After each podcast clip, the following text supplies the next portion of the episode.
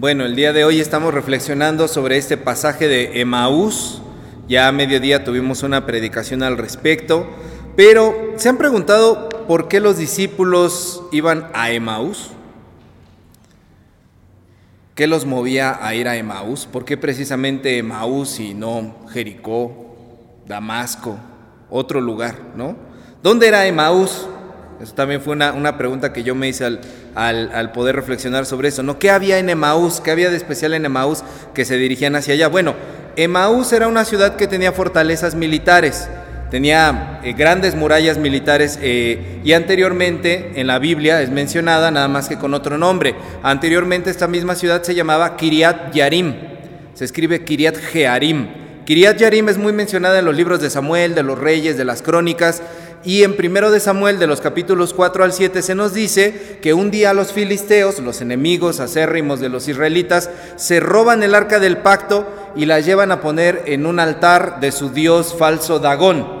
Y entonces la dejan ahí en el altar del dios Dagón y a la mañana siguiente llegan y a Dagón amanece postrado delante del arca del pacto, pero ellos no le tomaron importancia, ¿no? Y al día siguiente la levantan, bueno, levantan la estatua de Dagón y al día siguiente otra vez Dagón está postrado frente al arca, pero esta vez no tiene brazos. No tiene brazos eh, eh, la estatua del, del, dios Dagón y ellos otra vez no le tomaron importancia, no les, no les importó. Al día siguiente le lo comienzan a los filisteos a salir tumores por todo el cuerpo, a toda la población de los filisteos. Y entonces ahí ya se espantaron y dijeron, ¿qué está pasando aquí? Hay que devolver, esto es un objeto sagrado, devuélvanselo a los israelitas, no queremos nada que saber del arca del pacto. Y se la llevan y la ponen precisamente en la ciudad de Kiriat Yarim, que es Emaús. Entonces ahí permaneció hasta que el rey David decidió regresarla a Jerusalén y ese día hizo una gran fiesta el, rey David. Bueno, Kiriat Yarim es una frase hebrea que significa ciudad de bosques, ciudad de bosques, pero cuando era una de las características geográficas de allí, ¿no? Pero de repente los romanos ya muchos años después conquistan a Israel y deciden cambiarle el nombre y le ponen por nombre Emaús. Emaús en griego significa aguas termales. Entonces sabemos tres cosas de la, bueno, cuatro cosas de la ciudad de, de. Sabemos que había fortalezas militares, sabemos que había aguas termales, sabemos que había eh, bosque y también sabemos, se nos dice aquí que estaba al oeste de Jerusalén a 11 kilómetros más o menos. Bueno, los que son de aquí de Nextlalpan, de aquí del templo, haga de cuenta que usted se va al Town Center de ida y vuelta y ya son más o menos los 11 kilómetros de distancia, ¿no? Entonces el viaje hacia Emmaus se podía realizar en menos de un día de camino. En unas cuantas horas usted podía ir y regresar a paso lento, ¿verdad? Y la pregunta sigue allí, ¿por qué los discípulos iban a Emmaus? ¿Para qué? No lo sabemos, quizá iban a tomar un baño de aguas termales como para despejarse de todas las cosas que habían pasado, quizá iban un momento a, a relajarse en los bosques que estaban allí en Emaús. No, no, sabemos realmente cuál era su motivación. Lo que sabemos es que en la Biblia sí hay unas situaciones simbólicas a las que podemos prestar atención, porque cuando alguien, por ejemplo, en la Biblia hace un viaje hacia el sur, en lugar de ir hacia el norte, o si va hacia el oeste, en lugar de ir hacia el este, quiere decir que va en dirección contraria a donde Dios manda. ¿Por qué? Porque Dios es el norte que guía todos nuestros caminos, todos nuestros viajes. ¿Y cómo seguían los viajeros, los marineros? Por medio del norte. Entonces, si tú vas al sur, vas al revés de donde debes ir guiado. Hacia el este estaba la ciudad de Jerusalén y estaba el templo de Jerusalén. Entonces, si tú vas al oeste, vas en dirección contraria a la presencia de Dios. Y ahí la ciudad de Emaús estaba hacia él oeste. ¿Y quién estaba en ese momento? Bueno, ellos pensaban que estaba en el este Jesús o el cuerpo de Jesús. Ellos pensaban que Jesús estaba de ese lado. Entonces ellos van en camino contrario hacia donde estaba Jesús. De alguna manera, lo que estos discípulos están diciendo es, me rindo. Yo me retiro. No quiero saber nada de Dios, de Jesús, de la presencia del Señor. Yo me voy para el otro lado. ¿Buscando qué? ¿Quién sabe? No lo sabemos. Y en ese trayecto, como todos sabemos, sucede toda esta historia. Jesús se les aparece en modo incógnito, se les aparece allí y entonces eh, le, cuentan ellos el pesar de su corazón, él les comienza a explicar las escrituras, llegan a por fin a donde tienen que llegar y Jesús hace como que se va a ir más adelante y entonces ellos lo detienen, le dicen, no, pásale la casa, ya es medio tarde para que, para que tú eh, sigas y allí cuando comparten, eh, cuando comparten el pan es que ellos comprenden que Jesús está allí y de repente Jesús desaparece. Se va Jesús. Y entonces ellos van de regreso corriendo a, contarle a los demás discípulos qué era lo que había pasado. ¿Qué podemos aprender de este misterioso viaje hacia Emaús que estos discípulos hacen? Bueno, yo creo que muchas cosas. Se han escrito muchísimas cosas al respecto. Hay hasta un retiro, ¿verdad? Un campamento, la caminata de Emaús, este movimiento dentro de las iglesias que es muy importante. Pero hoy yo solamente quiero aportar eh, una interpretación que, nos identificaría con este camino de Emmaus. Creo que en cada pasaje, en cada escena del camino a Emmaus, podemos encontrar diferentes tipos de persona representado. Por cada escena que ocurre en este viaje hay diferentes tipos de personas que estamos representados, diferentes maneras de relacionarse con Dios. Cada uno de nosotros se relaciona con Dios de formas distintas y creo que aquí en el camino de Maús encontramos cuatro tipos de personas representados aquí. Primer tipo de persona. En la primera escena vemos a los discípulos, como ya dije, yendo en dirección contraria. Esta escena puede representar a todas aquellas personas que no quieren saber nada de Dios. Creyentes o no creyentes, porque hay personas que se llaman creyentes y realmente no quieren saber nada de Dios. ¿Por qué? Porque son personas que ante los sucesos del crucificado, del resucitado, lo que deciden es voltearle la espalda. Yo no quiero saber nada de él. Mi agenda está demasiado llena. Mi agenda está demasiado ocupada. Yo voy para otra cosa. Tengo otros asuntos que hacer. ¿A qué vas a Emaús?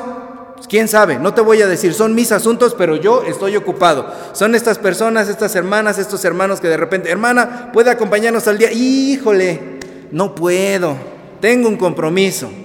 Bueno, ¿y qué tal tal día? Híjole, tampoco puedo ese día. Bueno, y el otro día, ¿y qué cree también ese día? Se nos casa la tía fulana, ¿no? Son estas personas que realmente en su agenda no hay espacio para Dios.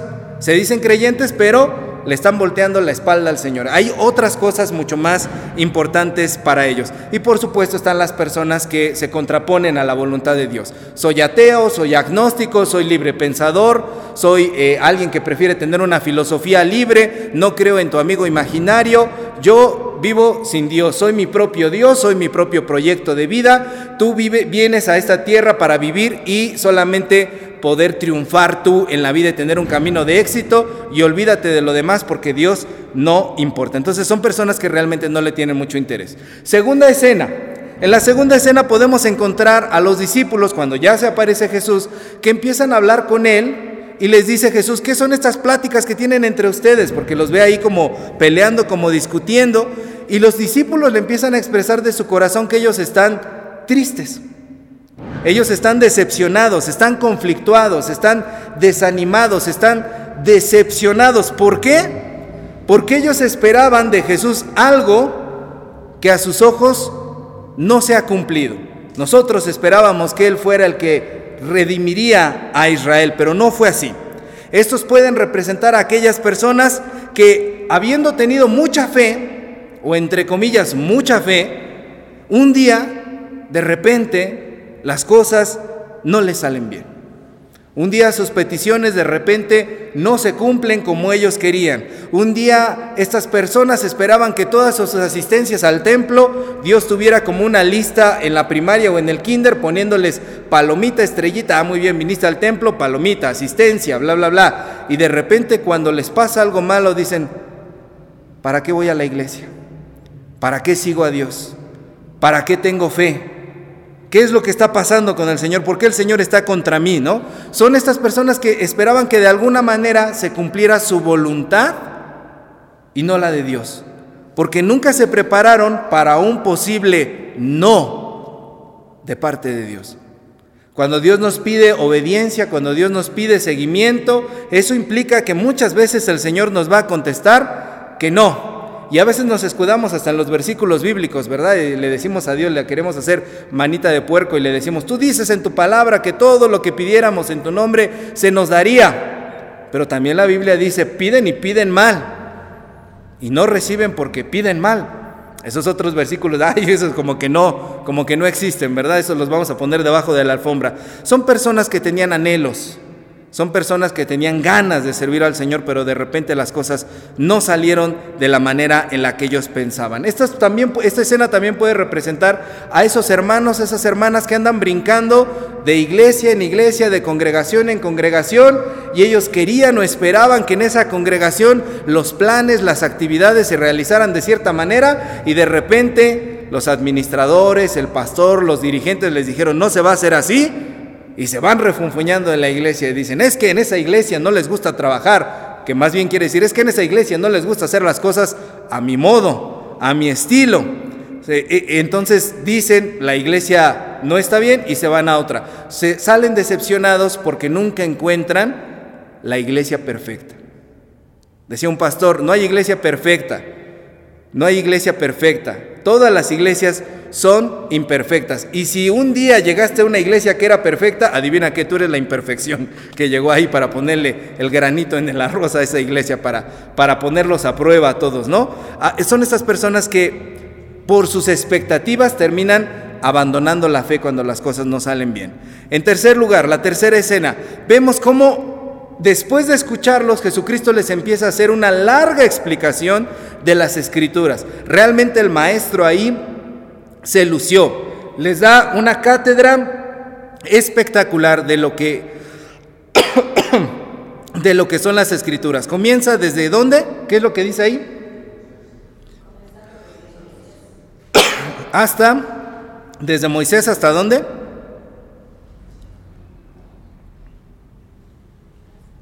¿De Moisés a qué? A ver quién me dice. Exactamente desde Moisés hasta todos los profetas. Para los judíos, los profetas incluyen Josué, jueces, Samuel y reyes. Entonces la explicación de Jesús estuvo bastante, bastante larga, ¿verdad? Lo que les estuvo explicando. Y ellos, después de escuchar la explicación de Jesús, siguen sin entender. Esta tercera escena puede representar a todos aquellos que tienen más bien una creencia de tipo intelectual, de tipo intelectual son personas que les encanta conocer, les encanta estudiar, les encanta escudriñar. Van a todas las conferencias, se compran todos los libros, ven todas las predicaciones en internet, se chutan todos los estudios, se meten a páginas, a foros y empiezan a debatir, a discutir con otros de doctrina, defendiendo la fe, se pelean con otros, son muy aguerridos, se meten a foros, intentan siempre tener más conocimiento de la fe y combaten por asuntos de la fe. Sin embargo, su fe es mera lectura. No hay nada de hechos en su vida. No hay un entendimiento en el corazón de lo que realmente quiere decirles Dios a cada una de esas personas.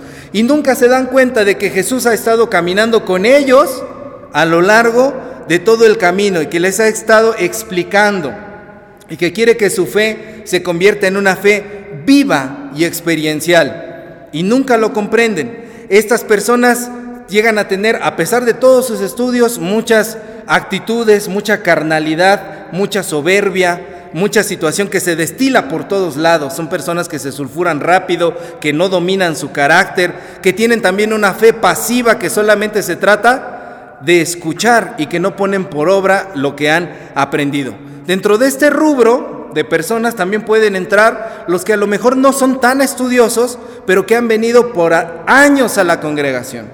Han venido por años a la iglesia, han escuchado y escuchado y escuchado al maestro, y el maestro ha caminado con ellos para aquí y para allá, diciéndoles domingo tras domingo la palabra del Señor. Sin embargo, no hay una transformación en sus vidas, ni están dispuestos a reconocer al Jesús que camina con ellos. Es curioso porque en esta parte del trayecto es cuando Jesús lanza la frase, oh insensatos y tardos de corazón, para creer todo lo que los profetas han dicho. Es a las personas que somos así, que tenemos solamente una fe intelectual o que hemos pasado años gastándolos en la iglesia, a quien Jesús nos dice, oh insensatos y tardos de corazón. Y finalmente viene la cuarta escena que podemos encontrar aquí en el recorrido de Maus. Vemos a los discípulos que invitan a Jesús a pasar porque dicen que ya se está haciendo tarde. Realmente, ¿a dónde se dirigía Jesús? No se dice. Y los viajeros tampoco jamás le preguntan, oye, ¿tú para dónde vas? ¿Te vas a quedar aquí o todavía sigues unas aldeas más adelante? No le preguntan, pero como son judíos, fieles a su tradición judía de ser hospitalarios, no importa para dónde vaya, si va una aldea más adelante, si ahí mismo se queda, si va días de camino más adelante, lo que hacen es invitarlo, pasa a la casa, quédate con nosotros y come con nosotros. Es lo que hacen estos, estos discípulos, estos viajeros que le, dicen eso al Señor, ¿no? Nunca le preguntan, pero le ofrecen hospedaje, le ofrecen un techo, le ofrecen comida. Y en ese momento Jesús se recuesta un poquito para comer, bendice el pan y se los da a ellos y ¡pum! Ahí se hace el milagro. Ahí reconocen que es Jesús delante de ellos. Y entonces es cuando lo reconocen que desaparece de su vista y ellos comienzan a comprender en su corazón por qué les ardía el corazón. Y corren entonces de regreso hasta más rápido de lo que fueron para Emmaus, se regresan más rápido para contarle a los otros qué fue lo que había pasado. Como ya quizá habrán adivinado, este último grupo de personas representa a los que accionan su fe a los que hacen lo mismo que hace Jesús. ¿Qué era lo que hacía Jesús? Hospedaba. ¿Qué era lo que hacía Jesús? Compartía su fe. ¿Qué era lo que hacía Jesús? Daba de comer al necesitado. ¿Qué era lo que hacía Jesús? Sentaba a todos a su mesa. En la mesa de Jesús se sentaron borrachos, prostitutas, estafadores, asesinos, delincuentes, delincuentes de baja calaña y también delincuentes, como diríamos ahora, de cuello blanco. En aquel entonces no eran de cuello blanco, eran de efod, eran de ropas sacerdotales. Se sentaron delincuentes ahí con el Señor, sea que tuvieran ropa de sacerdote o sea que fueran unos maleantes. Y en la mesa de Jesús, a pesar de que estaban sentados todo ese tipo de fauna silvestre tan diversa, había siempre amistad, había siempre risa, había siempre gozo, había siempre arrepentimiento y transformación. ¿Por qué? Porque la mesa de Jesús es una puerta abierta de los cielos. Cada vez que tú compartes el pan con el necesitado, cada vez que tú le das algo a alguien, lo que estás haciendo es abrir un portal celestial. En tu hogar, en tu trabajo, en tu vida, estás abriendo una puerta hacia el cielo. También dice la palabra de Dios, ¿verdad? En Hebreos 13:2, que algunos hospedamos ángeles sin saber que eran ángeles, cuando somos hospitalarios. Y cuando hablas a otros de Dios, te conviertes en un vocero, en un mensajero del reino celestial. Es por eso que solamente allí, en esos momentos, y solamente para los que se comportan así, para los que se sientan a comer, dándole de comer a otros, para los que les dan hospedaje a otros, para los que accionan la fe, es a los que se les aparece Jesús. Es con los que comparten, es con los que hacen lo mismo que hizo Jesús, que allí Jesús decide aparecerse. Pero Jesús no se aparece para que nos lo quedemos, para que nos lo apropiemos. Decían sus discípulos, Señor, hagamos aquí unas enramadas para quedarnos plácidamente todos a descansar. No, Jesucristo se desaparece en ese momento porque es una clara indicación que nos dice a nosotros en sus marcas listos, fuera. Ya me les aparecí, están haciendo lo correcto. Ahora lo que les toca a ustedes es ir y compartir con los demás. En esta cuarta escena podemos ver a estas personas que accionan su fe, que predican a otros, que comparten con otros, que son como Jesús, a quienes Jesús se les aparece cara a cara y se sienta a comer con ellos en la mesa. Cuando ellos deciden sentar en su mesa, a los peores y a los más necesitados. Así que hermanos, repasando este camino de Maús, creo que en cada uno de, estos de estas cuatro estaciones tenemos que preguntarnos nosotros, ¿qué haré yo? ¿Caminaré en dirección contraria a Jesús? ¿Voy a ser como el primer grupo de personas? caminando en dirección contraria a Jesús.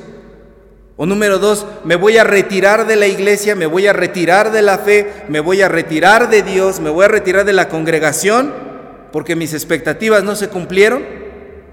Número tres, estudiaré mucho intelectualmente la palabra de Dios, asistiré por años a la iglesia sin creer en mi corazón lo que Dios quiere aplicar en mi vida. O número cuatro, me voy a sentar a comer con Jesús. Voy a sentarme a comer con el necesitado, voy a compartir con otros, voy a darle al que no tiene, voy a predicarles a los demás de la fe. ¿Qué voy a hacer? ¿Cuál de estos cuatro voy a hacer yo?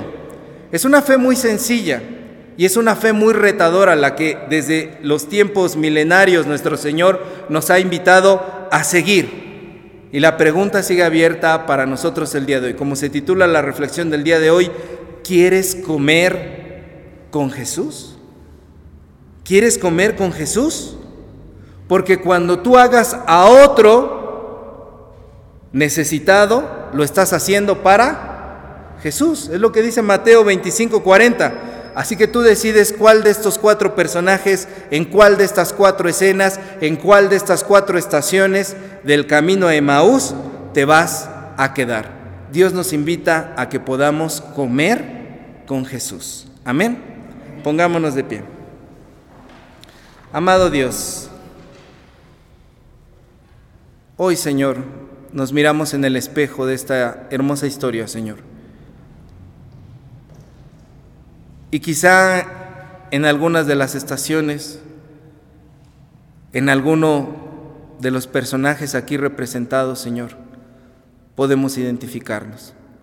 Pero solamente tú, Señor, Eres quien abre su mesa para que podamos comer contigo, Señor.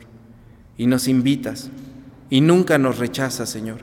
Ni nos pones peros, ni nos pones requisitos, sino que siempre, Señor, extiendes tu mano y tu invitación para que vengamos a ti.